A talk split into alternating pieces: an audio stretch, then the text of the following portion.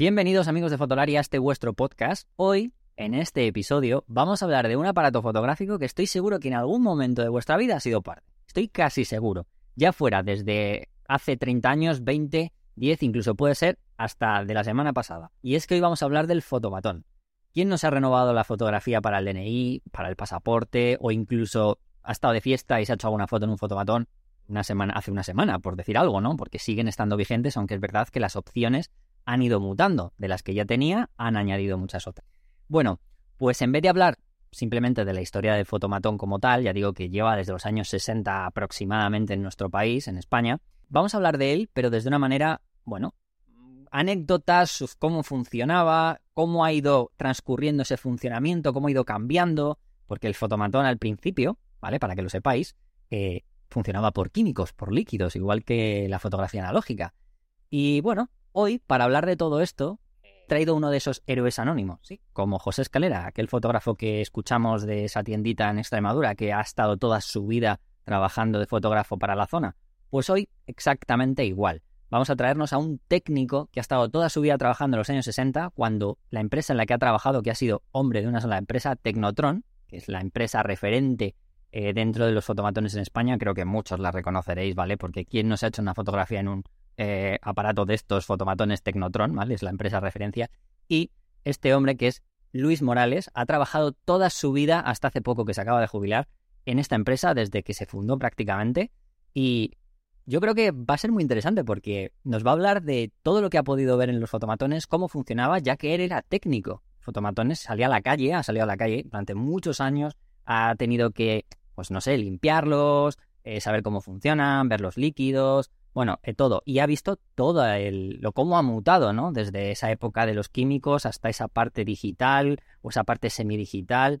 Y yo creo que es muy interesante porque es un aparato que ha estado, como digo, entre, entre nosotros durante muchos años y merece la pena que lo comentemos, lo hablemos y más conozcamos a esta gente, como digo, igual que con José Escalera, que ha estado toda su vida dedicado a la fotografía y que muchos hemos usado estos servicios y muchas veces no los hemos valorado como se merecen. Así que vamos a hablar con él y también vamos a hablar con Álvaro, que viene a sustituir a Iker esta semana. No, Iker no está malo ni nada parecido. Es que, bueno, he querido invitar a Álvaro, ¿vale? Que como nunca suele venir, pues le he dicho, Álvaro, vente para acá, que Iker habla demasiado. Y a ver qué nos cuenta Álvaro, ¿vale? Con su cambio de, digamos, de registro. Así que bueno, vamos también con Álvaro, no os lo perdáis, ¿eh? Porque ya solo por el hecho del cambio merece la pena. Lo dicho, vamos con, con Luis, estoy seguro que es súper interesante conocer estas cosas que muchas veces no valoramos. Fotolari Podcast. Fotografía, vídeo y lo que surja.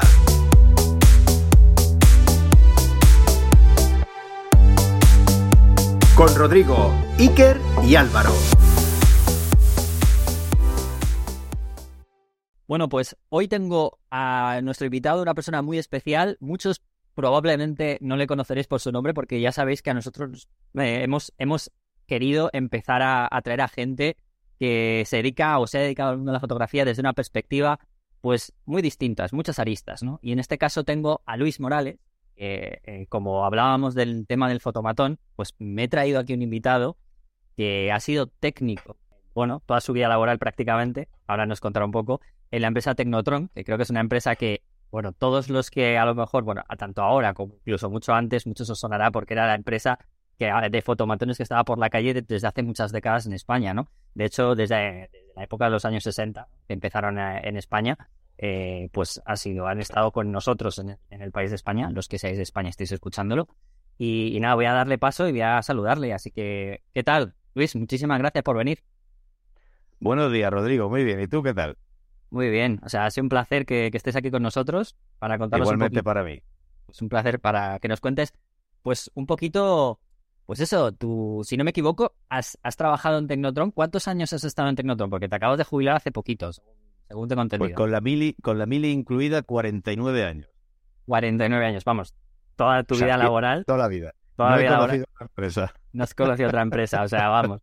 Bueno, eh, como, os comentaba, hoy vamos a hablar del tema del fotomatón. Es cierto que, bueno, pues he traído a, una persona que ha estado en una empresa de fotomatón, que es la más conocida en España, vamos a decirlo así, eh, y me interesa mucho conocer eh, todo un poco la trayectoria de Luis, porque Luis ha sido técnico, ¿no? Has estado prácticamente, empezaste como, como técnico, ¿no? En la, en, la empresa. Dime un poquito tus inicios y, cuál era tu cometido cuando comenzaste, ¿no? ¿Cuál, e, era tu cometido en Tecnotron? Pues mira, el principio de los principios, porque yo entré con 17 años ahí, porque mi padre fue el primero que entró en esta empresa de carpintero, aunque él era electricista, pero como tenía conocimiento de carpintería, pues se le llamaron y entró ahí porque los tejados de las antiguas fotomatones, el armazón, era de madera. Entonces los hacía mi padre y entré ahí un poco como ayudante porque el director que había por aquel entonces, que era el año 72 o 71, 72, porque yo entré en el 73, pues le dijo, Miguel, ¿y usted no tiene hijos? Y sí, sí, claro que tengo hijos. Entraron eh, dos hermanos míos, luego yo y luego un cuarto hermano. O sea, ahí hemos estado en la empresa mi padre y cuatro hijos al mismo tiempo. O sea, quiero decir que yo empecé ahí un poco ayudante de carpintero y luego ya empecé eh, a montar las máquinas, porque los muebles se compraban, se hacían aquí y venía el mueble mm, lo que es eh, vacío, o sea, lo que es el mueble exterior, ¿no? Y ya por dentro se le ponían todas las escuadras para ponerle la cámara, todos los sistemas y tal, y ahí empecé en el taller y luego ya pasé al servicio técnico de mantenimiento de las máquinas, ¿sí? Ese más o menos en breve y resumido creo que, que fue así. Ahora ya tú preguntas si quieres. No, sí, claro, a ver, súper interesante todo esto, saberlo. O sea, que comenzaste prácticamente como eh, armando lo que era el armazón del propio, del propio fotomatón, que era de madera. Eso es importante que, la gente... Sí, sí, sí, era de madera, efectivamente, porque en principio había unas máquinas que eran ovaladas, que eran un modelo que se decía el modelo 22, pero luego ya eran totalmente rectangulares, o sea, lo que es un cajón, ¿no? Y eso venía totalmente vacío y, había que ponerle unas escuadras para ya ir poniéndole todas las piezas de funcionamiento de la máquina, la transmisión, la cámara, el strobe, en fin, todo eso. Y, y venían incluso sin cableado. O sea, el mazo del cableado venía y lo teníamos que montar nosotros. O sea, todo eso lo he yo, yo haciendo en el taller de la empresa. Mm, ahora te, ahora te preguntaré cómo, cómo eh, qué partes tenía el, el fotomatón y cómo lo, lo ensamblabais y demás, pero ¿Tú tenías algún, tú o tu padre tenías alguna relación con el mundo de la fotografía o simplemente tu padre era carpintero y simplemente vio esa oportunidad de trabajo y ya está? No, no, ninguna, ninguna relación con la fotografía. Fue un amigo de mi padre que le dijo, oye, Miguel, paseo carpintero de joven, ¿no? Pues sí, mira, porque es que está una empresa que está nueva aquí en España que necesita un carpintero y fue y lo cogieron y ya está. Y entonces, pues ya te digo, como te decía antes, este director que había de la empresa, porque la empresa empezó en una pequeña nave aquí en la altura de Tetuán. Quiero recordar que la calle se llamaba Manuela Mínguez, hace muchísimos años. Y entonces, bueno, pues este, como la empresa estaba empezando, necesitaba personal, pues le dijo, este hombre que se llamaba Eugenio Ganatori, italiano, Miguel, ¿usted no tiene hijos? Sí, sí, pues váyamelos trayendo para acá si no tienen trabajo. Y hasta ahí todos mis hermanos eran electricistas. Y yo cuando entré en Tecnotron, yo estaba estudiando en el Colegio de la Paloma, pero cosas distintas de la fotografía totalmente. Muy bien, muy interesante. ¿Y cuándo, cuándo es ese momento en el que pasas de, ayudar a tu padre al taller? ¿Y por qué? O sea, ¿qué, ¿qué momento es en el que te dicen, oye, mira, métete en el taller? Pues porque efectivamente yo estaba el aprendiz y como la empresa estaba haciéndose prácticamente, eh, pues necesitaban más personal y entonces cogieron más chicos, digamos, para mozos o mozos o ayudantes y a mí pues me pusieron ya a montar las máquinas. O sea, fue de, de un día a otro. O sea, no es que me dijeron, esto se hace así, así, así, esto va aquí, esto va allí, y hasta eso es el principio del montaje. Y luego ya me enseñaron, lógicamente, el funcionamiento de cada pieza, claro. Claro, tenías, tenías allí un, tenías a una persona, ¿no? Que te enseñaría un poco todo el proceso, porque a priori tú, la fotografía te sonaría chino, todo lo que tendría que ver Totalmente, totalmente. ¿Cómo fue ese proceso de aprendizaje? O sea, ¿cómo... Cuéntame un poquito cómo te empezaron a enseñar qué era, yo qué sé, cómo funcionaba, por qué tenías que estar a oscuras, o bueno, a oscuras tapado, o lo que fuera, vamos. Sí, sí. Todo el rollo. Bueno, en principio las máquinas eran de blanco y negro, como tú podrás saber, claro, ¿no? Entonces, eh, después de montar todo el cableado y, digamos, de la cámara, el sistema de los disparos de los flashes y toda esta cosa, todos los motores, la transmisión y tal, pues lo primero que, que me hicieron fue enseñarme a hacer los químicos, porque venían en polvo y eso había que disolverlo y había un químico que era puñetero de disolver, que era el número 6, yo en la composición como comprenderás no me acuerdo, que lo teníamos que calentar el agua bien caliente porque eso no había Dios que lo disolviera y dándole ahí con una baqueta para resolver en, unos tanques, en, una, unos vasos grandes, ¿no? Y para que el revelado de la máquina, que por cierto, si la gente no lo sabe, los fotomatones eh, nunca tenían negativo, se revelaba directamente al positivo. O sea, que Era como una, veces- como si fuera una Polaroid, po- podríamos decirlo, Sí, sí, efectivamente, efectivamente, sí, sí. El sistema ahora, si quieres, ya te digo más Sí, o sí, menos. ahora, eh, ahora pasamos a ello, pero sí, Sí, pasado. Eso fue lo primero que yo hice. Y luego ya, pues claro, el funcionamiento de las diferentes piezas de las máquinas, sí, sí. Eh, Con lo cual, mm, podemos decir, con respecto a día de hoy, eh, a día de hoy prácticamente el fotomatón ya te llega prácticamente fabricado de la fábrica, ¿no? Y la plantas ahí, como puede ser, más o menos, ¿no?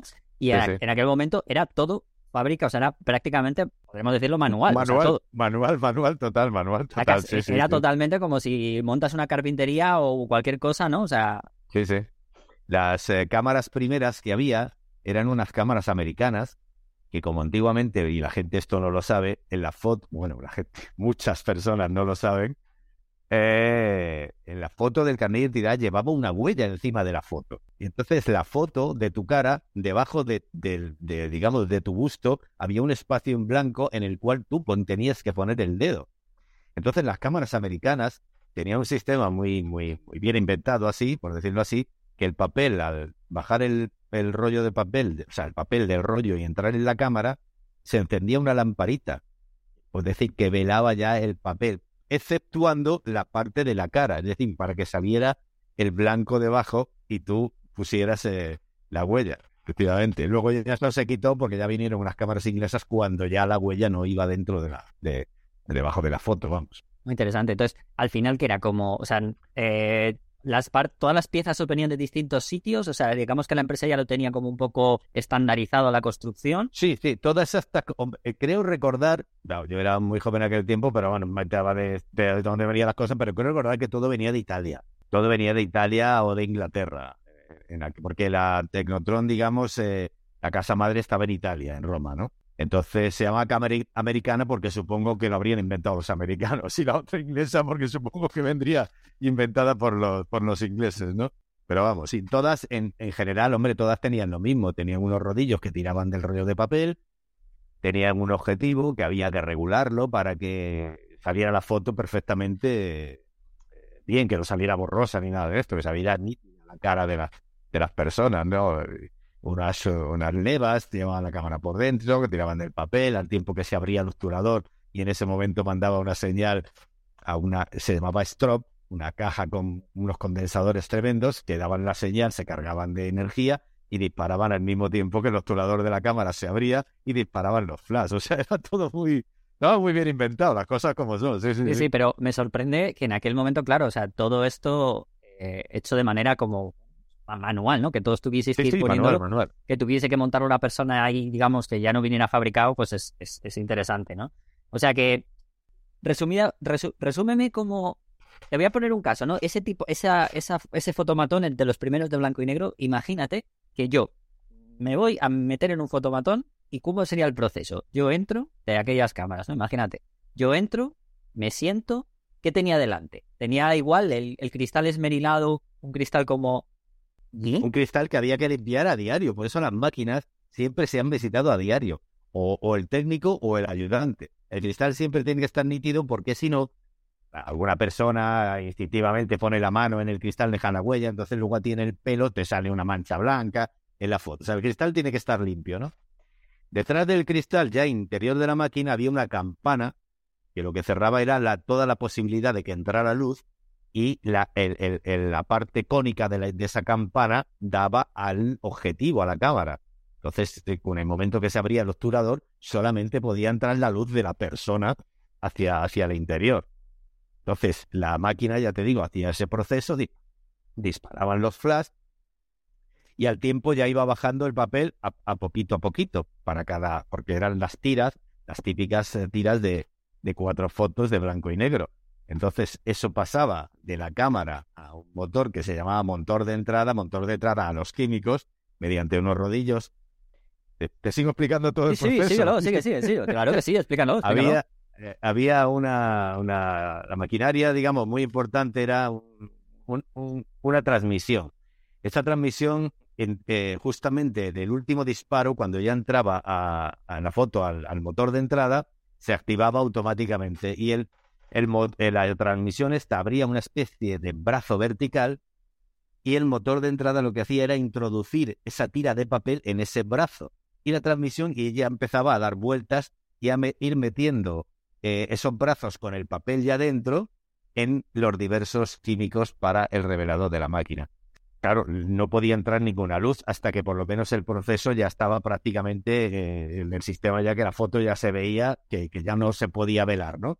Y entonces, una vez terminado el proceso, que era unas 14 eh, cubetas, quiero recordar que había, unas de agua y otras de químico, llegaba a un motor que era el motor de salida, cogía la foto y la sacaba al exterior. Eso era prácticamente el proceso. Luego había lo que tendréis como el, secador, ¿no? Eso, ¿no? sí, efectivamente. Y era un secador de pelo. ¿En serio? Era un secador de pelo. Que lo que pasa es que era un secador de pelo, Rodrigo, eran buenísimos. De hecho, algunos, cuando se han quitado ya para suciedad y tal, esto espero que no me oiga la empresa, algunos me lo traen para mi casa cuando yo le reparo. Y creo, te juro una cosa, que creo que todavía tengo uno. Ha prescrito, no te preocupes. No, no, te lo digo de verdad. O sea, eh, eran unos secadores extraordinarios. Sí, sí. Entonces, si activaba el secador durante medio minuto o 40 segundos, no me acuerdo, ya podía recoger las fotos. Sí, sí. Y, en, aquella época, eh, vamos a ir primero por esa época, luego ya iremos poquito. Eh, ¿Cuál era tu cometido? primero me dijiste que eras, bueno, en lo que era en el proceso de taller, en el montaje de las máquinas. Pero hay un momento, estoy seguro que hay un momento de, todo esto, porque claro, me imagino que te tocaría a ti eh, salir en algún momento a instalarla? ¿La instalabas tú? O, sí, al principio, al principio la instalaba yo, yo era personal, digamos, de taller. Lo que pasa es que, claro, cuando la máquina se llevaba a un sitio, ah, ponte, eh, te voy a contar, por ejemplo, a la estación de Atocha, que fue una de las primeras máquinas que se puso en Madrid, la estación de Atocha. Luego te diría algunas que tengo eh, apuntado, por si me preguntabas, de las más antiguas que yo recuerdo. Bueno, pues entonces yo salía con algunos otros compañeros, las descargábamos, las poníamos y siempre estaba allí el técnico y el inspector técnico, que eran ya los que la ponían la corriente, la comprobaban, porque del taller la máquina ya salía perfectamente graduada para que funcionara, pero no obstante, en el transporte siempre se puede mover un poco, cualquier cosa, entonces allí ya se ajusta y tal.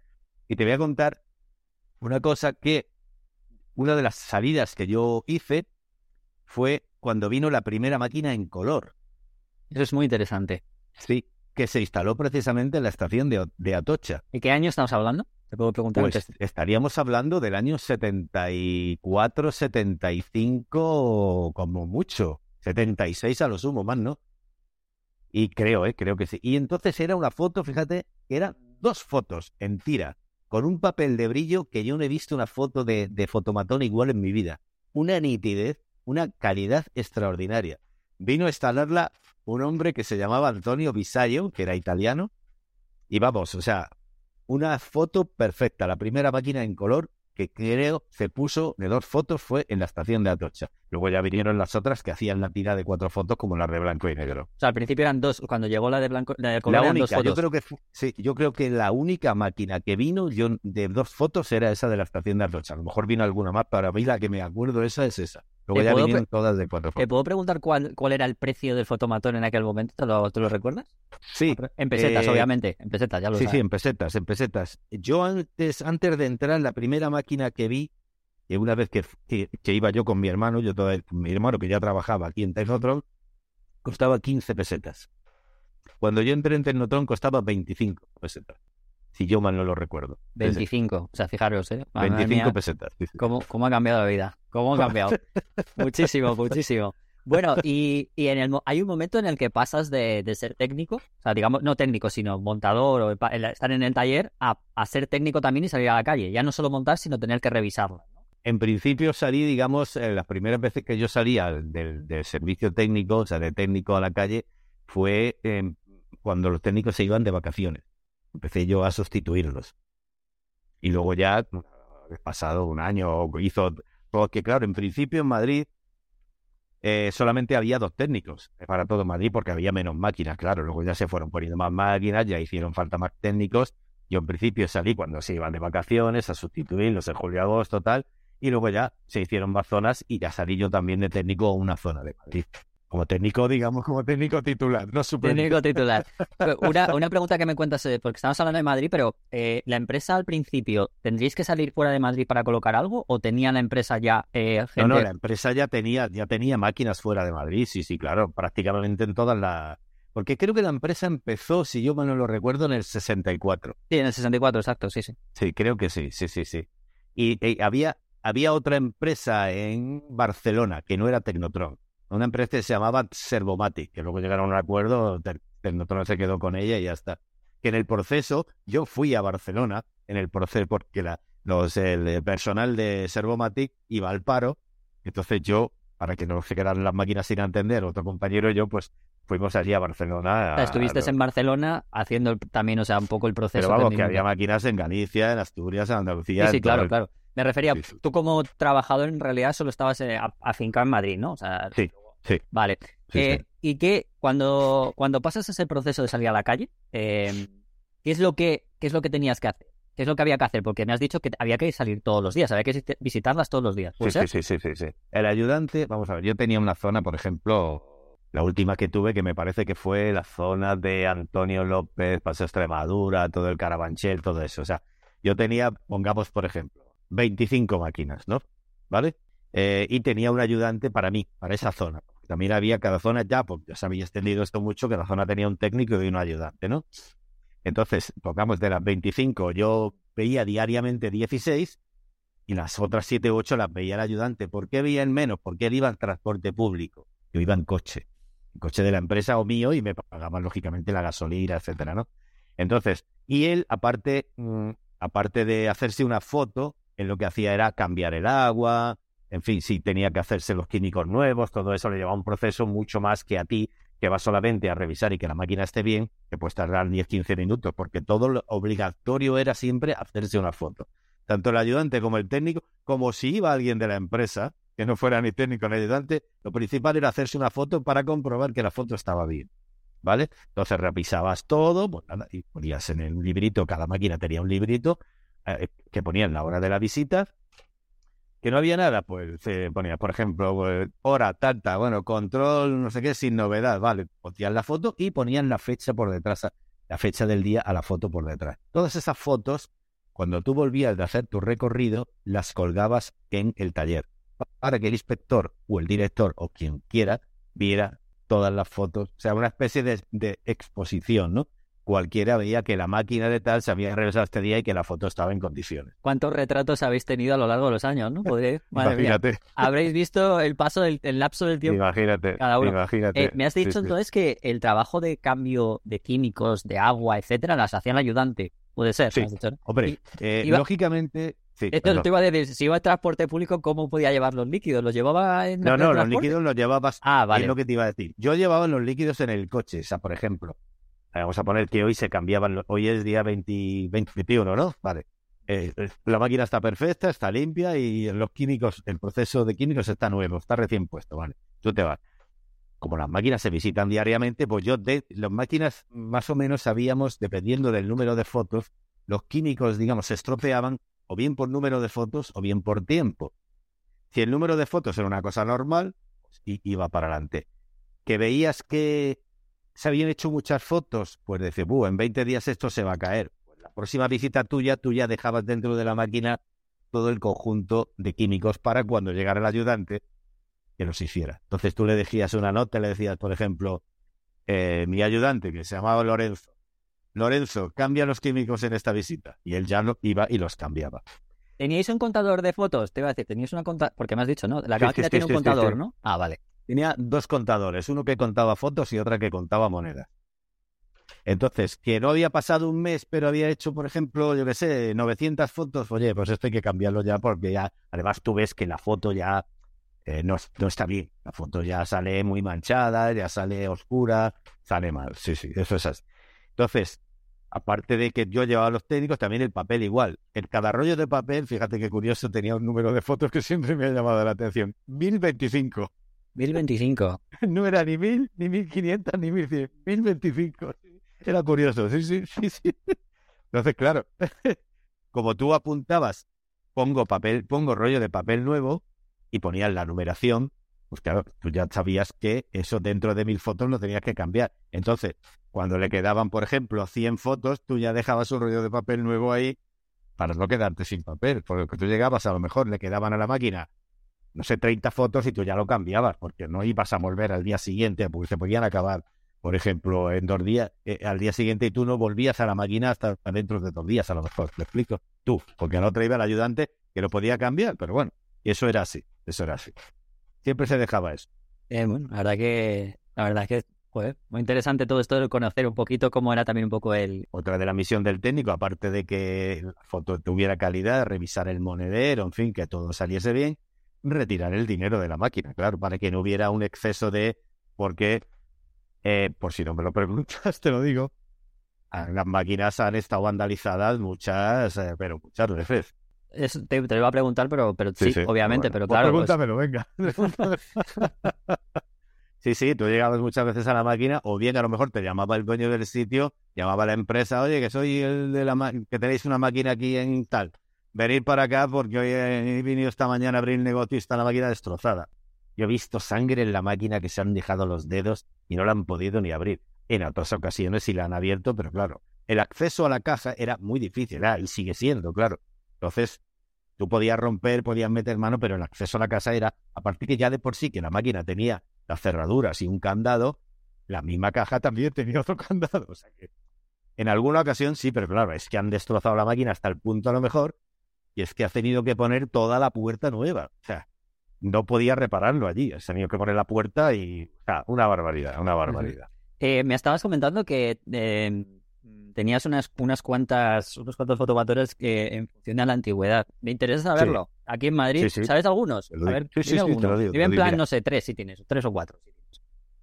Pues te podría decir unas pocas más, pero bueno. No, pero con tres o cuatro es suficiente. No te preocupes. Yo creo que de las más antiguas, como te decía, era Atocha. La estación de Atocha y la estación del norte son recuerdo de ellas en blanco y negro. Y te voy a decir más. En la estación de Atocha había una máquina de blanco y negro dentro de la estación, dentro de lo que son las vías, otra máquina fuera, una máquina de limpiar zapatos y una máquina de grabar discos. Madre mía. Sí, sí, me recuerdo eso, fíjate eso. Estoy hablando del año que yo creo que todavía no había entrado yo en Ternotron, porque muchas veces iba en alguna ocasión con mi hermano, pues eh, de haber estado allí con él en esto. Máquina de limpiar zapatos y máquina de grabar discos. Y una fotocopiadora también. Ya decir, fíjate, una, un fotomatón en las vías. ¿eh? O sea, sí, sí, lo que es en el andén. Sí, sí, sí. sí, por eso digo, en la zona del andén. Ah, sí, sí, sí. A día de hoy lo piensas y dices, ¿por qué? Porque es alguien. imposible, claro. Claro, claro. Ah, no, no, Hoy no, están las máquinas en el hall, pero esto estaba, vamos, de la máquina a la vía habría, o sea, a donde, a donde viene la, la locomotora del tren habría, yo qué sé, 30 metros. sí, sí. ¿Alguna otra fuera de estaciones? Así que fuera, porque al final, bueno, los fotomatones se han usado mucho para sí. fotos de DNI. Me imagino que habrá o un mira, otra que otra que recuerdo muy, muy, muy antigua es que yo no sé si tú lo habrás oído, supongo que sí. En la calle Fuencarrar, el drugstore. Allí abrieron un drugstore que fue famosísimo, en lo primero que hubo en Madrid. Ahí había una máquina dentro de ese drugstore. Eso fue famosísimo en la calle Fuencarrar en Madrid en aquellos tiempos. Claro, la zona de la, la, época de la movida madrileña, un poquito después, más o menos, en aquella época. Sí, sí. sí, sí eso sería el año, yo qué sé, 78, 79, por ahí, sí, sí, sí. sí, Malasaña a, a tope. O sea que mm. Se pondría muy de moda aquello de hacerse fotos allí, me imagino. Pero es que allí había gente de todo tipo. Era, ten en cuenta que era un local de los que primeros que abrieron en Madrid, que es que estaba toda la noche abierto. Eso en Madrid no se había visto en aquellos tiempos que tenía cafetería, tenía cosas para comprar, tenía para comer, tenía... Bueno, y allí había gente de todo tipo y pelaje, ¿no? Claro, claro, claro. Por la noche, imagínate, Rodrigo. Hablando, te iba a decir, hablando de gente, porque sí que me interesa ¿Sí? saber, eh, pasar un poco al punto de qué tipo de gente se ha, ha, necesitado un fotomatón y qué tipo de personas más extravagantes has llegado a ver tú. Porque imagino que lo normal sería fotos de fotos para el DNI, para el carnet de conducir, cosas así, ¿no? Al principio. Claro, me imagino. Te voy a contar eh, algunas. unas todas graciosas, pero unas un poco más, por decirlo así, lúdicas que otras, ¿no? Pero bueno, una que siempre, que siempre recordaré, porque es que es graciosísima, teníamos un fotomatón en una zapatería en el Paseo Extremadura, creo que era el número 3 o número 5, no, me acuerdo, ¿no?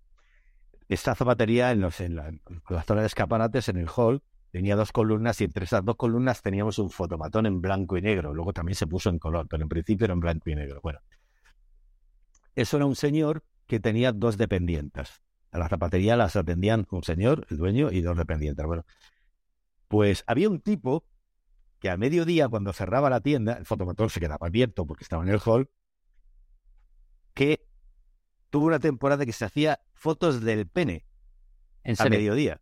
Te lo Al- digo de y verdad. siempre a, a la misma hora. Escúchame, escúchame, pero es que era gracioso. Porque tú llegabas por la tarde a revisar la máquina o al día siguiente y las...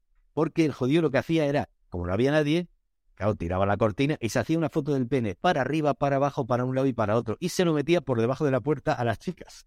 Para cuando las chicas vinieran lo veía. Entonces tú ibas al día siguiente a, a revisar la máquina y te decía, ya está otra vez aquí el hijo de su madre este. Te daba la foto y te decía, pero bueno, este tío...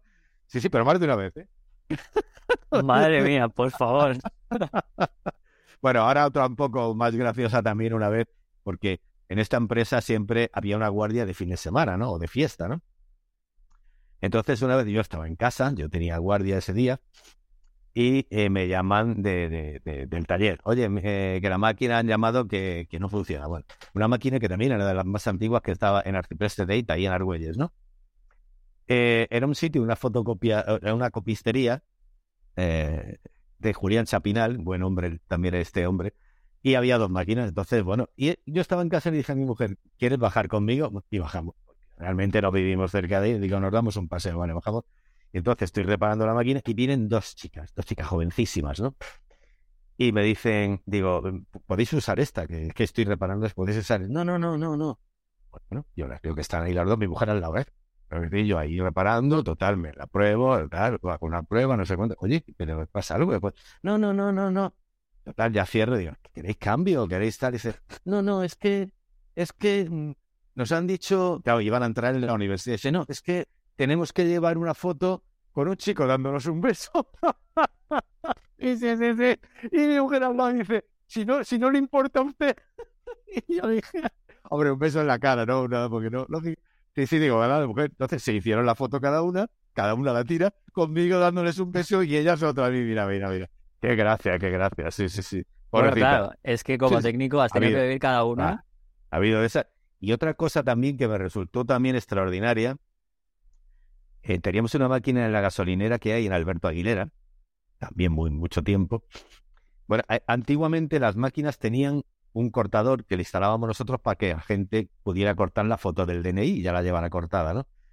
Entonces, había una papelera debajo donde cada vez que íbamos la vacíamos, ¿no? Entonces, había tiras, tiras vacías de los cortes, ¿no? Pues imagínate que yo voy y cuando voy a vaciar, la tira que hay encima de todas las tiras estaba húmeda todavía. Y en cada foto, esto te lo juro por mi madre, que me resultó increíble de ver, en cada foto lo que se veía era el corte de una braga distinta. Es decir, habían ido cuatro chicas a hacerse una foto del culito con la braguita, entre disparo y disparo se había salido una metida a otra y habían puesto el culito delante del, del cristal porque cada, ti, cada esto de la tira era una braga distinta. Yo me quedé pasmado.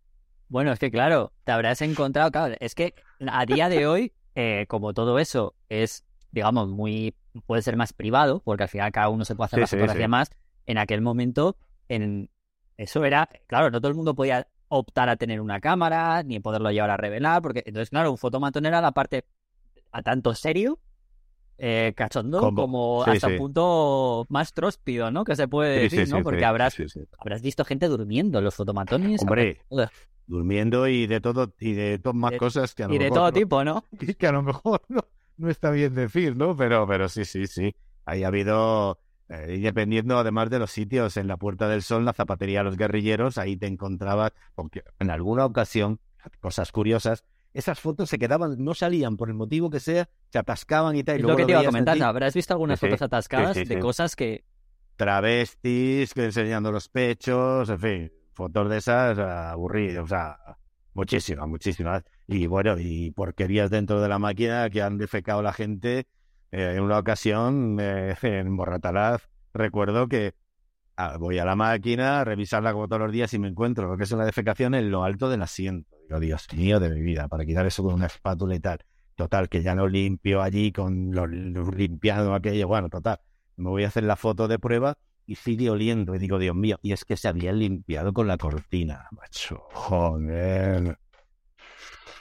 Es que por eso te digo, cuando tú me dices, de todo tipo, de todo tipo, o sea, de todo tipo. Gente mayor que les tienes que ayudar a sentarse, gente que se nota con todo respeto que, que no ha visto una cosa así en su vida, eh, que no sabe cómo sentarse, que, que no, hombre, más bajito, no te acerques tanto. Gente que, que a lo mejor te llamaba por una reclamación y cuando ibas, eso sí, nosotros teníamos un busca. En aquellos tiempos no había móviles, ¿no?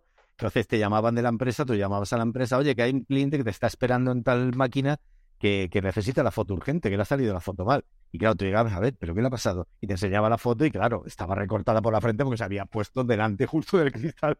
Y es que eso, o sea, de esas, pues sí, pero lógicamente es gente que no, un poco eh, que no sabía y tal, pues bueno, pues nada, le repiten la foto, lo sientan y tal, sin ningún problema. Bueno, sí, claro, sí. porque es que, ah, claro, estamos hablando de, de que, desde, que desde el año 64 hasta ahora ha habido gente que a lo mejor, bueno, yo no me quiero ni imaginar las primer, las personas mayores en el año 70, 80, lo- que claro, para ellos eso sería como una nave espacial, para a lo mejor para nosotros. Entrar ahí, Yo, yo ayudé a una señora mayor, me recuerdo perfectamente porque también me llamó la atención. Y al salir la foto me dijo, mira qué guapa has salido, porque normalmente tú sabes que las mujeres, ¡ay, qué mal! ¡ay, esta foto! tal". Una señora que tendría... no bueno, las mujeres, yo, yo lo digo eh, 30 años. directamente, cualquiera, señoras y ho- hombres y todo. o no, sea, pero las mujeres son más. Y me dijo, ¡ay, qué bien he salido! Y se fue una mujer tan contenta. Sí, sí, claro, necesitan ayuda, lógicamente, sí. ha habido un cambio, ¿sabes? Porque ahora se ha puesto muy de moda, pero antes de que se ponga muy de moda ahora, que se ha puesto muy de moda lo del químico, incluso se ha puesto incluso en moda de nuevo los fotomatones en, en Nueva York y en Berlín y demás. Sí, Hay algunas zonas así como muy... y en químico además.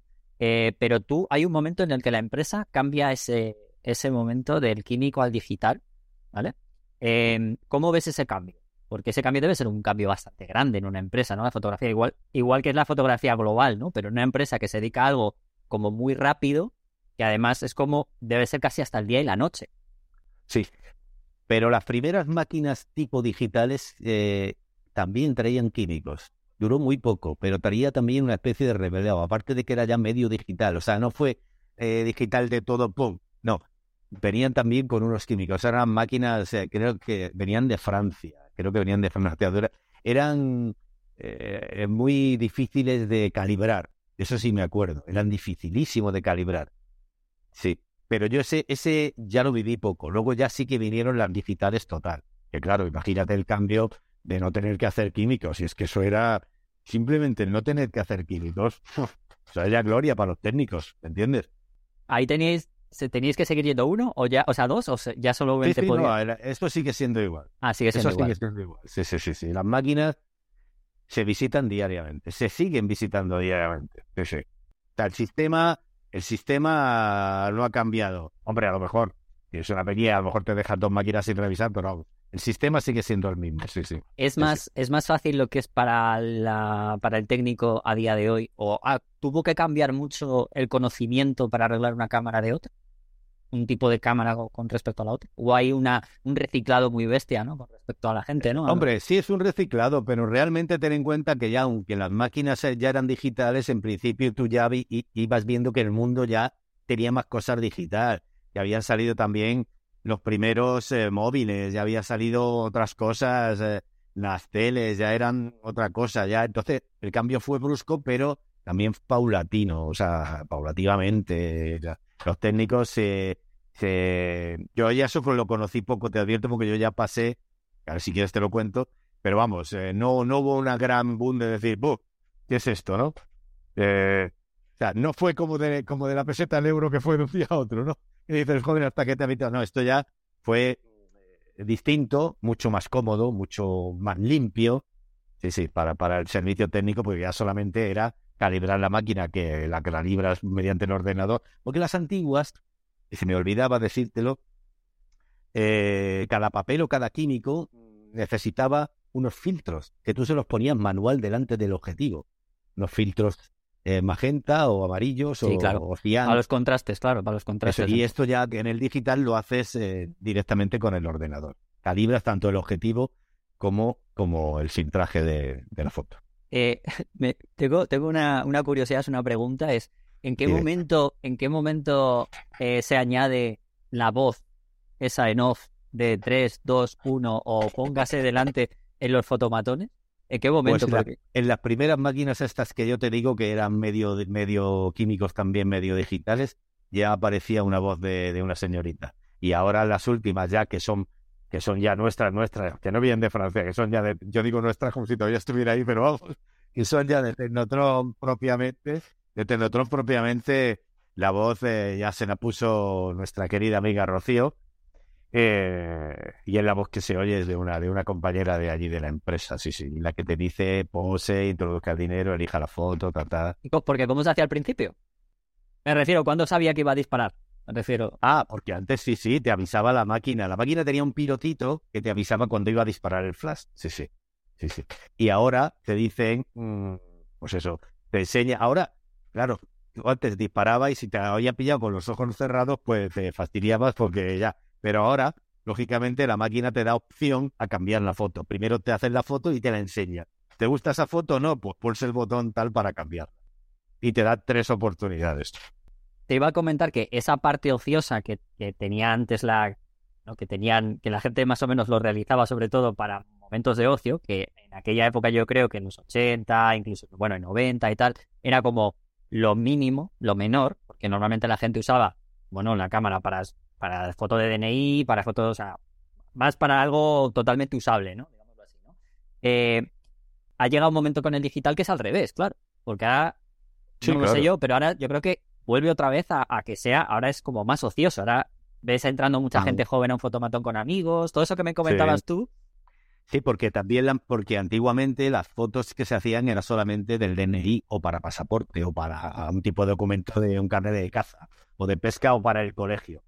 Y ahora las máquinas ya desde hace muchos años te hacen fotos de diversión, incluso con adornitos por fuera de tu cara o que tú te la puedes hacer con un amigo, con tu pareja, con quien quieras y sale el antes la foto era en tira vertical y ahora es rectangular. Entonces, si tú te vas a hacer una foto, por ejemplo, para documentos, te da una foto tipo de cartera y seis para el documento, sea pasaporte o sea DNI.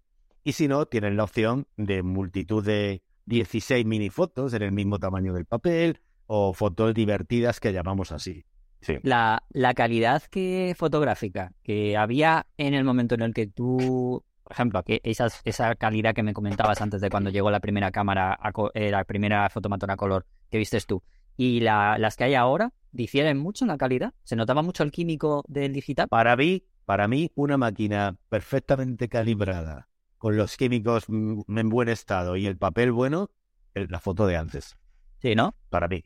Sin, sin, perdón, sin decir que esta sea mala, ¿eh? No, no, no lo digo por eso, sino por- es más, esto es más fotográfico que más que por usabilidad, porque al final a día de hoy, eh, pues eso, al final obviamente si queremos hacer cosas de muchísima calidad, pues, pues iríamos a una cámara profesional para que nos, ¿sabes? por calidad, por calidad me refiero a todo eso, pero, pero sí me interesa por el hecho de que a día de hoy lo que te comentaba, ¿no? Que se está empezando como otra vez a tener una pequeñita corriente.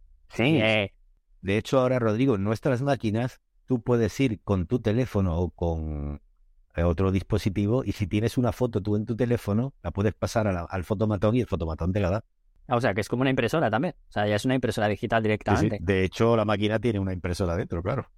Sí, sí, claro, ya no, ya no es lo de antes, no es todo lo que me, no es todo lo que me contabas. Claro, antes tardaba cinco minutos en entregarte la foto y ahora en menos de un minuto te la da. A mí, te soy sincero, para acabar, esa parte del secado, de ver cuándo salía la foto, y estaba sí. ahí la foto bailando, como yo digo, Sí, plan, y que estuviese un rato, eso es un- una cosa que me encantaba. Eso sí, luego veían la foto que estaba horrible y decías, estaba así pensando, joder, ¿para qué tengo que esperar para esta que me ha salido? Pero, pero eso, eso es, a mí eso me parecía mágico, o sea, ese momento en el que se estaba secando la foto que además esperaba, no sé si eran dos minutos o lo que fuera, me, pare- me ha parecido siempre muy mágico. Pero te voy a decir una cosa.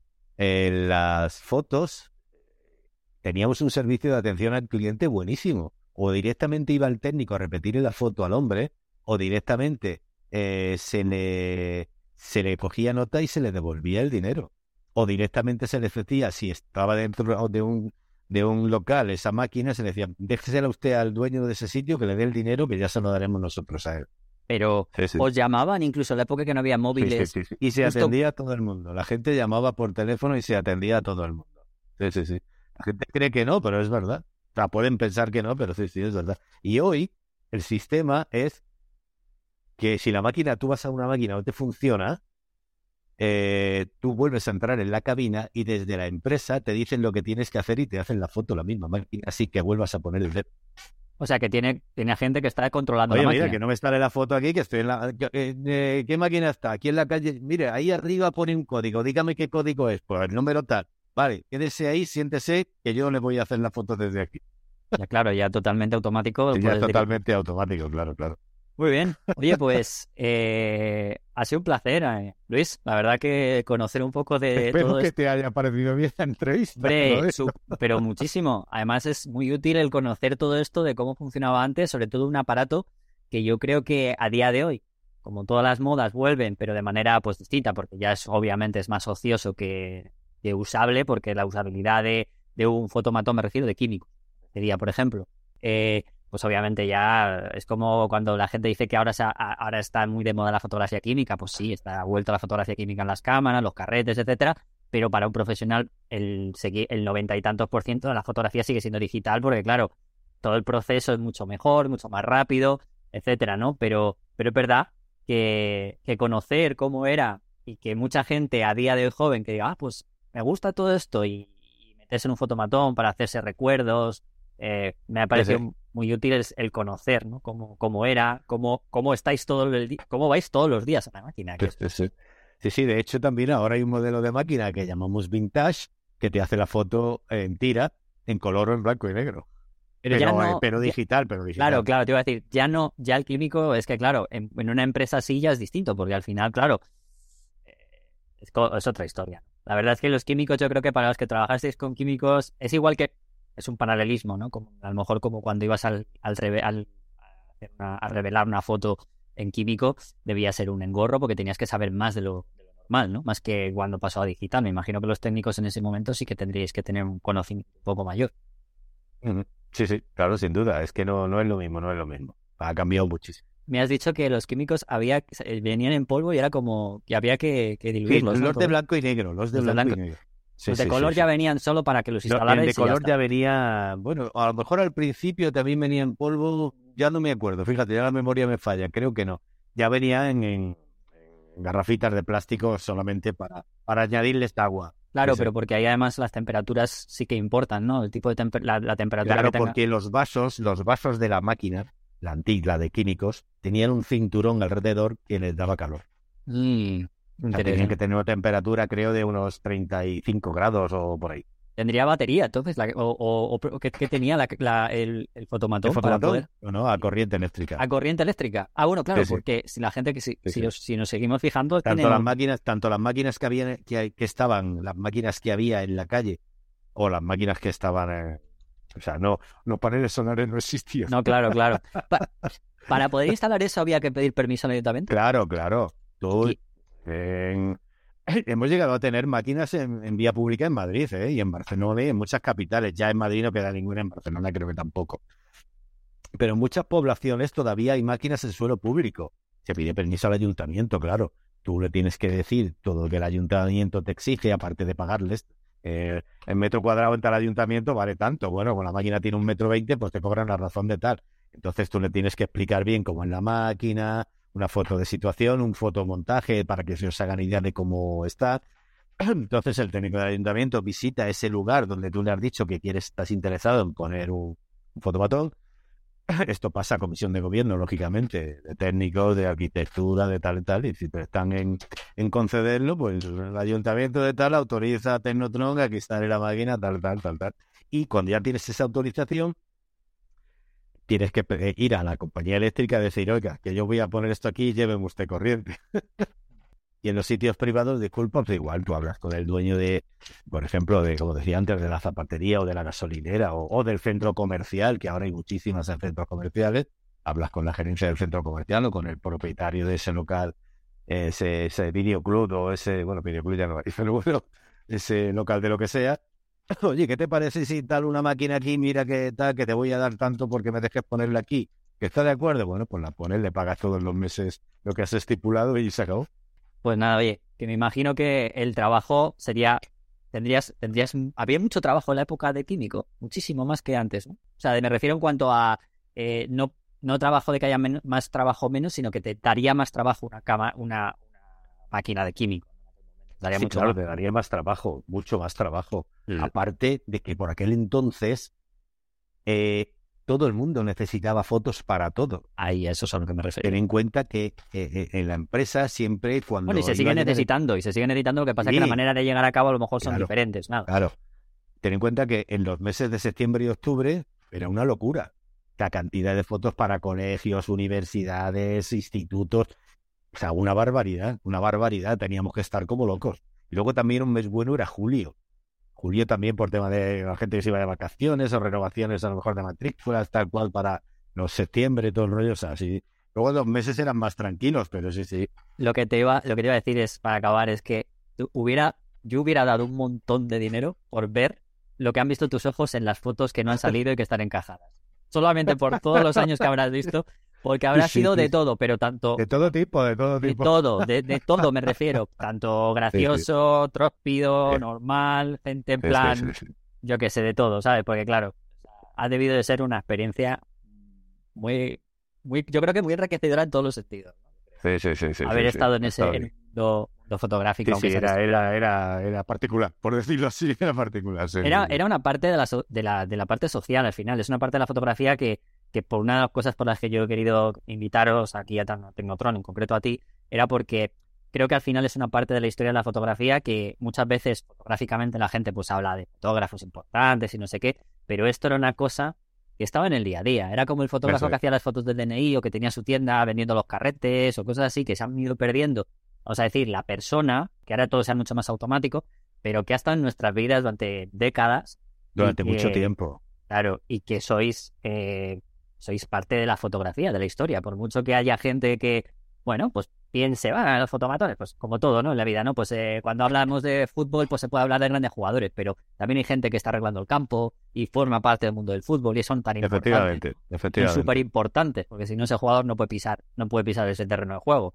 Pues vosotros igual. Y, aquí en Fotolari, en, este medio, pues una de las cosas que he hecho y que estoy haciendo en el podcast, aparte de, de traer a fotógrafos y demás también, y toda esa parte, es traer toda esta todas estas personas que habéis estado ahí, que a lo mejor pueda ser menos reconocido, por decirlo así, pero que realmente sois tan importantes como cualquier otra parte, eh, como cualquier otra persona en la historia de la fotografía. Porque sois parte de, sois parte de la sociedad que ha usado vuestros productos en el día a día y es tan importante. Por eso quería haber hablado contigo y conocer un poquito de esto. Me ha parecido súper interesante. Bueno, pues me alegro mucho de que te haya gustado la entrevista. Nada, un placer eh, y hablamos, ¿vale? Muchas gracias por todo. Rodrigo, un placer.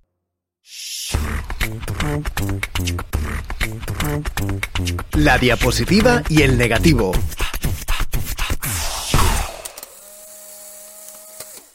Hoy la sección de Iker se convierte en la sección de Álvaro, porque ha venido Álvaro eh. a, quitarme por fin a Iker del medio. ¿Qué tal, Álvaro? subiendo aquí un poco el nivel, ¿no? ¿Eh? Como en la canción de Shakira, me cambiaste un Iker por un Álvaro, pero al revés. Exacto, exacto. Hablando de... Yo soy el Rolex, digamos. Hablando de música, te voy a decir que Iker la semana pasada me, estuvo comentando, bueno, la semana pasada no, hace, hace 15 días me estuvo comentando que, a él no le invitaban a, a, un podcast, a ningún podcast, que él tenía que salir aquí, pero que no le invitaban a ninguno, porque a mí me habían invitado al de Vivian y Francesca de, de Leire y tal. Y, resulta que al final al que no le invitan de verdad a, otro podcast es a él, porque a ti te acabas de estar eh, hablando de música, ¿no? En, un podcast, ¿no? Sí, sí. Bueno, está claro, queda claro que ahí que ya le hemos oído demasiado, ¿no? O sea, no tiene nada más que decir. Pero yo sí, sí, tenido el, honor de ser el primer invitado de un nuevo podcast que recomiendo desde aquí encarecidamente, que se llama Disco Prestado. Eh, es un podcast realizado por un amigo mío de toda la vida que se llama Marca Liana, que es músico, y, está muy bien porque el concepto... ¿De qué has hablado? ¿De, qué has hablado? Exacto, sí, sí, el, concepto del, del, podcast, por eso se llama Disco Prestado, es como que un amigo eh, lleva un disco se lo presta, ¿no? Como se hacía antaño, ¿no? O sea, es que antaño la gente no solo escuchaba canciones sueltas en Spotify, las personas escuchábamos discos enteros, de principio a par, y se los dejábamos a los colegas. pues este es un poco el concepto. Tú vas con tu disco que te mola, se lo dejas a tu amigo y luego es comentar ese disco. Y en mi caso ha sido con el Nokia Computer de Radiohead, un disco del que se podría estar hablando muchísimas horas. Mola mucho Radiohead y ese disco en concreto está muy bien, está Le hemos sacado mucho juguito y yo creo que bueno, para los que os mola la música y estéis un poco así en el en la cuarentena y tengáis estos referentes culturales parecidos a los nuestros, es muy disfrutable. O sea, que os recomiendo que lo escuchéis, disco prestado, está por ahí en todas las plataformas posibles. dejamos el link en la, en la pues ahí en, el cajón y también lo ponemos en la web. Para que, para que escuchéis a Álvaro en otra, en otra vertiente que no sea la de eh, videógrafo, editor de Video Exploter. El eslogan sería Álvaro dando la turra en otro sitio. En otro sitio, bueno, sí. Al final, a ver, la turra la damos todos en cualquier lado. Pues aquí los cuatro normalmente damos la turra en cualquier lado y luego de vez en cuando cuando viene Edu, da la turra, pero por cuatro. Edu la da por cuatro, o sea, es como nosotros, pero por cuatro. Por eso tiene que venir de vez en cuando solo. Porque es demasiado. Demasiado, sí, sí, sí. Bueno, pues eh, a eso, ponemos el link y para que la gente te escuche dando la turra sobre música. Eh, bueno, como hoy has venido a sustituir a Iker, ¿vale? Que eres como el sustituto, pero el sustituto bueno. Quiero decir que eh, más que el sustituto es la persona que debería venir más a menudo, ¿vale? Pero, pero Iker al final es el que pues viene a dar la... Es que es el que le apetece dar mucho la turra. Yo creo que es, que es el que más le apetece, ¿no? Yo creo que se podría decir que Iker es un poco como mi asistente, ¿no? Que está, porque yo estoy demasiado ocupado. Entonces él va saliendo y de vez en cuando aparezco yo en plan bien pues así lo vamos a dejar, sí, sí. lo vamos a dejar así. Eh, no pasa nada. Estoy seguro que luego nos lo va a escuchar, o sea que da igual. Eh, ¿qué, noticia buena tienes para contarme? A mí y a la gente. Pues mira, traigo, te traigo noticias fresquitas de ayer mismo, del Mobile World Congress. Sí, habéis estado, sí, ¿verdad? exactamente. Estuvimos ayer en la presentación del Xiaomi 13 eh, Pro y supongo que habrá ahora mucha gente tirándose de los pelos y diciendo, pero ¿cómo puede ser una noticia buena que se presente un móvil fotográfico? Pues sí, para Fotolari, que somos muy defensores de, la fotografía con smartphones, es una grandísima noticia este Xiaomi 13 Pro porque recoge un poco eh, el relevo de lo que de lo que llevaba venía haciendo Huawei con, con Leica. Como Huawei pues le ha pasado lo que le ha pasado, que le han baneado un poco en el mercado y ha salido un poco del, del, mercado de los móviles, pues ahora Xiaomi es el que está colaborando con Leica. Pero digo que es buena noticia porque ayer fuimos a la presentación y nos pareció que era una colaboración ya que iba más allá de. Te pongo aquí el nombre de Leica, ¿sabes? de hecho, eh, perdona que te interrumpa, pero es que he visto a gente, ha visto a gente que son no sé si embajadores de Xiaomi y tal, que les han invitado a ir a las a la sede de Leica. Lo he visto por redes y todo ya, o sea. Efectivamente, sí, sí. Hubo unos cuantos periodistas que, fueron a visitar al Leica Park, eh, a ver la sede de Leica ahí en Alemania. Y, ayer, eh, en la presentación de. Bueno, aparte que en la presentación, que esto ya viene siendo normal, pero giró básicamente alrededor de eh, la cámara. aparte es que salió un representante de Leica directa, o sea, salió Andreas Kaufmann en un vídeo, el, el, presidente jefazo de Leica en un vídeo, eh, diciendo que, que ellos siempre han defendido que hay que hacer cámaras con, hay que hacer fotos con lo que sea y que sus, las primeras Leica en realidad eran cámaras móviles, ¿no? De alguna manera, porque el concepto precisamente de esas primeras Leica era pues un equipo ligero que podías llevar siempre encima para hacer siempre la mejor foto y tener siempre la cámara a mano, con lo cual que están encantadísimos con esa colaboración. Y luego salió ahí en directo a hablar un tío que ya tenía un cargo que era en plan presidente de la división de Leica para smartphones, ¿no? Todo, todo eso, ¿no? Todos esos apellidos que siempre cuando ves, madre mía. Si aquí lo importante es que hagas algo, sea lo que sea, pero que lleve el punto rojo. Eso es lo que más o menos, en resumidas cuentas, eso es lo que quisieron decir. Sí, que esto lo hemos comentado también, que hasta todavía no han llegado ¿eh? a lo del punto rojo. Lo del punto rojo debe ser ya un, debe, haber que pagar unos cuantos milloncejos más. Porque de momento ahí, a que les dejen poner el punto rojo en un móvil. Por lo menos que ponga Leica. De momento es que ponga Leica, ¿no? Todo hacer cualquier cosa, pero que ponga Leica. Ya veremos luego el punto rojo. Bueno, pues está guay. Y bueno, ya, y aparte ya de, y ya para completar toda la anécdota Leica, pues en un momento dado pincharon ahí un vídeo y ¿quién salió? Nuestro amigo Steve McCurry paseando por las calles de Barcelona con el Xiaomi 13 Pro diciéndole que le había parecido una maravilla hacer fotos con eso y tal, porque además, bueno, nos preguntamos con Iker, porque en el, en el, en el documental de, Steve McCurry él explica que tiene un problema en la mano, que le cuesta. Sí, yo, yo, le he visto, yo le he visto en persona cuando dio aquí la charla en la Leica Store, eh, y sí, sí. Tiene, lo, coge raro. Coge la cámara mal, ¿Y para el móvil es más le, le, irá mejor o qué? ¿De coger? Yo no, eh, sí que el móvil solamente se lo he visto coger para hablar por teléfono, porque como era en la clase, era, en la de Leica, no, no le vi coger el móvil para hacer pero debe ser raro, ¿eh? sí que sí. Pues es igual, es, curioso el teléfono este porque tiene como dos modos, eh, un, modo, eh, sí, no recuerdo mal, Authentic Leica, un modo de color que es Authentic Leica, que es como con el color así más apagado, más normal, y luego Vibrant Leica, ¿no? que es como lo mismo, pero más saturado, ¿no? Y más adaptado a los, a, los gustos actuales. Y, bueno, y sobre todo lo que tiene es un, es un una cámara principal de, de 50 megapíxeles, de 50 megapíxeles con un sensor de una, una pulgada. tío, una pulgada ya, ¿eh? Ya, hemos llegado, ¿eh? Sí, sí, ya, hemos llegado, llegamos hace tiempo, pero ya se ve perfectamente que esto ya es. Exacto, sí, algo medio normalizado, ¿no? Y, y cosas interesantes como el, el, un tele de 75 milímetros F2 que tiene unas lentes eh, móviles de tal manera que eh, puedes hacer macro con ese eh, tele, te puedes acercar muchísimo al sujeto, o sea, puedes enfocar de lejos y enfocar de cerca porque una de las lentes se desplaza y permite enfocar más de cerca o más de lejos según las necesidades. Y la combinación de ese 75 F2 con, con esa posibilidad de acercarte mucho, la verdad es que genera unos bokeh eh, naturales eh, chulísimos, ¿eh? Bueno, pues mira, oye, pues para el que diga que eso es algo negativo, pues yo, yo siempre creo que, bueno, yo, yo no puedo decir nada aquí, Álvaro. Yo es que en el, en el podcast yo estoy de, como siempre le digo a Iker, yo estoy de host, yo no intento, intento ser muy, estar muy, como muy en el centro, ¿sabes? Pero ya sabes lo que pienso. Yo, tú ya sabes lo que pienso. Es la, en la cámara principal es, eso es un 23 milímetros con eh, un f1.9 en, en, un sensor de una pulgada, que estamos hablando ya, pues los que hayáis eh, trabajado o los que hayáis tenido o habéis probado alguna vez unas RX100 de Sony, pues era eso, un 24 f1.8, en este caso es f1.9, pero vaya, eh, con el sensor de una pulgada que ya daba para, para tener un poco esa ilusión de profundidad de campo y, un rendimiento muy bueno. Pues, o sea que Interesante este Xiaomi 13 Pro, que a ver si lo podemos probar. Eso sí, eso sí. La, ¿Os pasta. Dile a pasta, porfa, dile a pasta. Yo digo, ¿os, acordáis de cuando antes se decía mi Xiaomi hace lo mismo que tu iPhone?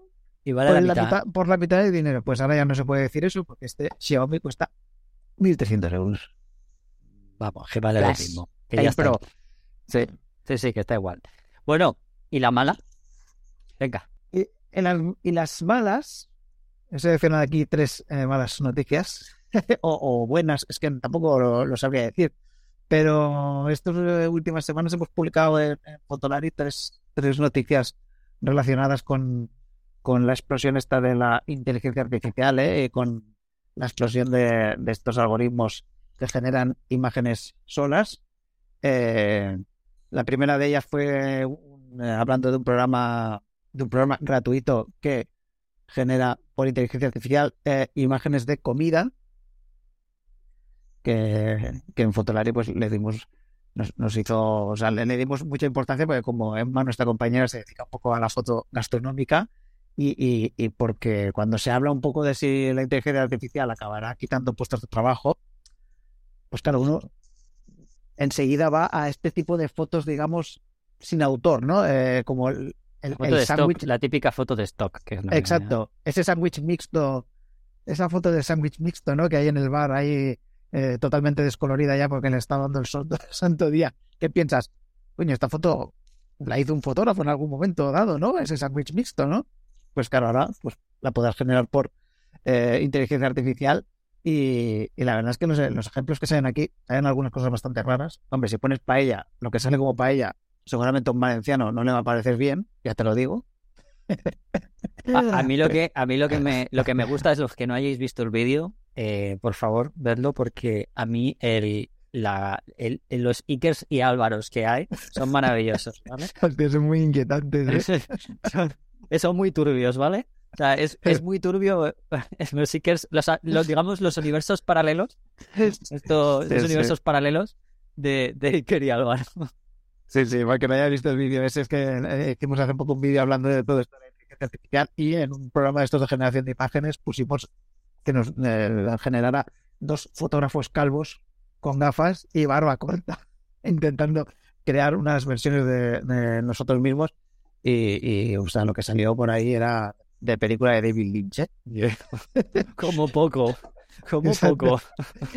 que ojo, que ahí podría estar un poco eh, eh, la, parte buena o, la, buena noticia, ¿no? Que es que a pesar de todo, todavía tiene mucho margen de mejora. De mejora, sí, pero la parte mala es lo, lo horrible que salen las ciertas cosas y los turbias imágenes que salen algunas. Sí, Exacto. Otra noticia, otra noticia un poco en esta línea es que hace poco, esto ha salido por todos lados también, que lo que se ha, considerado como la primera foto generada por inteligencia artificial que gana un concurso de fotografía. Ah, bueno, eso es increíble. ¿eh?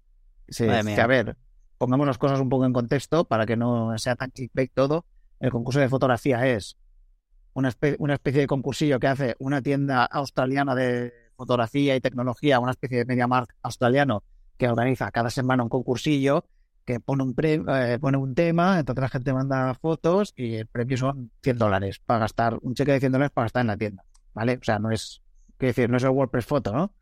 Es un concursillo, pero bueno, en ese concurso, pues, pues una, un estudio que se dedica a esto de inteligencia artificial, pues coló una imagen ahí eh, muy bucólica, ¿no? De una, toma aérea de unos surfistas entrando en el agua al atardecer, eh, con todos esos colores muy, muy orange and teal, ¿no? Todo. Y, bueno, lo gracioso del tema es que la foto realmente pues parece un poco de mentiras, pero es verdad que muchas de las fotos de paisajes que ves por ahí en, las redes sociales parecen un poco de mentira también. Entonces. A ver, eh, yo que suelo ser jurado de varios concursos, debo decir que había gente que decía, guau, es que ya no merece la pena.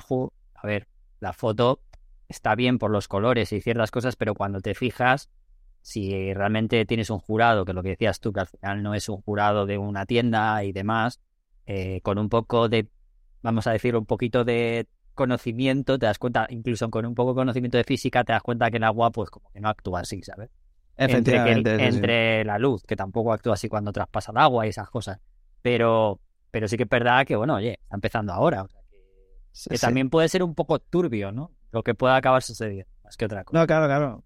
Yo puedo pensar pues que los, los jurados de los eh, concursos importantes pues, pues puedan estar un poco eh, en alerta ante lo que pueda llegar. Aunque, como decimos también en el vídeo, ojo, que eh, antes de la, inteligencia artificial también se engañaba a los jurados. sí, sí, había maneras de hacerlo antes también y, se han colado muchas fotos falsas en, en muchos concursos, o sea que Ah, que tampoco es un, tema nuevo. Y luego así, para cerrar el, este temilla de la inteligencia artificial, una cosa que me ha parecido interesante porque es un poco como todas las cosas nuevas, entre comillas, que salen o cuando hay una explosión de este tipo de cosas, luego vienen siempre las demandas judiciales, ¿no? Eso es. Parece, cuando sale algo nuevo, ¿no? claro, no, no, totalmente.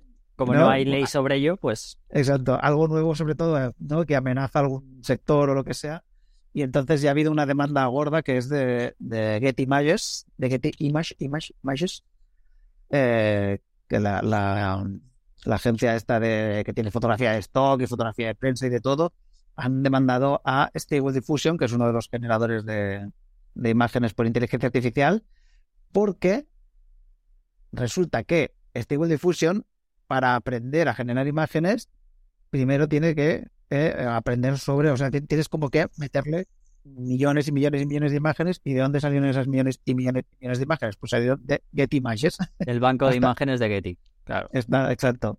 Hasta el punto de que Stable Diffusion a veces genera imágenes con una especie de versión chusca del logotipo de Getty Images, de la marca de agua de Getty Images, metida ahí, ¿sabes lo que me dio? Que, es como... Qué cutre, ¿no? sí, sí. Claro, claro, es ahí donde, donde saltó un poco la, liebre, ¿no? En plan, oye, a ver qué está pasando, ¿no? Eh, mira, concretamente en, en Getty Images hablan de una infracción descarada de la propiedad intelectual en una escala asombrosa. Concretamente se habla del uso no autorizado de 12 millones de imágenes. Joder, macho. Lo que pasa que, claro, los abogados dicen que el recorrido de esta demanda es un poco difuso porque eh, no se contempla como uso no autorizado eh, usar imágenes para enseñar a una inteligencia artificial. O sea, no está contemplado porque. Claro, que es que no, eso, eh, al ser algo tan nuevo. Claro. No está, no está escrito como tal. O sea, es como que. Aquí se puede hacer lo que se quiera. O sea. Exacto, es el problema, que ahora mismo. Los, sistemas de difusión se defienden diciendo: no, no, nosotros hemos ido a la página de Getty. Getty te deja bajarte todas sus imágenes en, en, en poca resolución con la marca de agua de forma totalmente legal y nosotros no la, no hemos, no la hemos usado ni con fines comerciales, ni, ni, la hemos reproducido, ni no sé qué, no sé cuánto. Lo único que hemos hecho es meterla en un programa.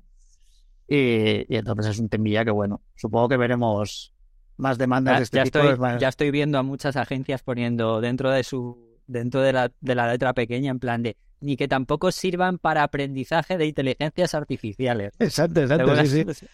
Tendrá que ser algún tema así. Porque claro, yo, yo, entiendo que los que tienen que estar más acojonados con, con todo este tema son precisamente los de los que hacen fotografía de stock, que son los que yo creo que más yo creo que son los primeros que van a caer, ¿eh? Y mira que me jode mucho, pero son los primeros que van a caer, ¿eh? Esa, foto, esa fotografía más como eh, terrenal, ¿no? Más práctica, más de... Necesito una fotografía de una planta en una maceta, ¿no? O de un, o de un doctor ¿Sabes? Esas fotografías que están por ahí siempre, ¿no? Como, decimos, como decimos Iker y yo, esas fotos insulsas que sirven para rellenar posts de ciertas plataformas, de exacto, webs y demás. Sí, sí, sí. Pues eso, pues eso, sí, sí. De hecho, ya pues hay, alguna, hay alguna web así bastante famosa que ya ha coqueteado, ¿eh? Sí, sí, ya, ya, ya. ya, ya, ya, ya, ya. Bueno, pues nada, Álvaro, que ha sido un placer, ¿eh? Que, tengas por aquí. Te voy, a, traer de vez en cuando, hombre. Y que sí, sí. eso, y que está todo el día ahí ya. Es que, verdad, habla mucho. Habla, mucho, habla mucho. Habla mucho ya. Como habla todos los días, habla en todos los vídeos que mata. Aunque sea. Pues nada, eh, por cierto, eh, ¿tú te has hecho muchas fotos en el fotomatón cuando eras joven? ¿Alguna que otra? Sí, sí. Muchos DNIs y esas cosas, ¿verdad? Bueno, me he hecho bastantes fotos de, para documentos y DNIs porque yo era y especialista en juventud de perder en, los DNIs y los pasaportes y las cosas y de tener que renovarlos cada dos por tres. Recuerdo mucho eso. Y luego mucho de, de de fiesta borrachera, fiesta, para novia, no sé qué. Sí, Pues sí, cositas como las que nos ha contado Luis, sí, sí, este, este hombre que técnico aquí de... había, como en plan un poco el reto, ¿no? De ver cuánta gente podían meter a la vez dentro del fotomatón para hacerte la foto, ¿no? Muy bien, muy bien. Pues nada, eh, que hablamos prontito, ¿vale? Que además nos vemos dentro de nada en el Fotoforum.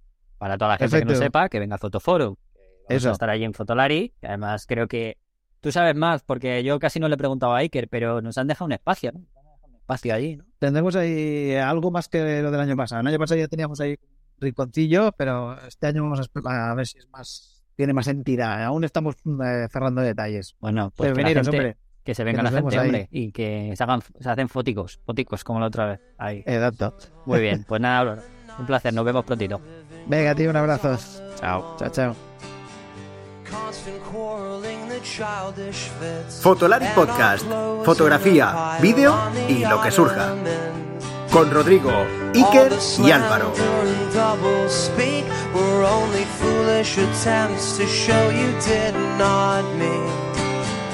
Anything but the blatant proof was your lips touching mine in the photo booth.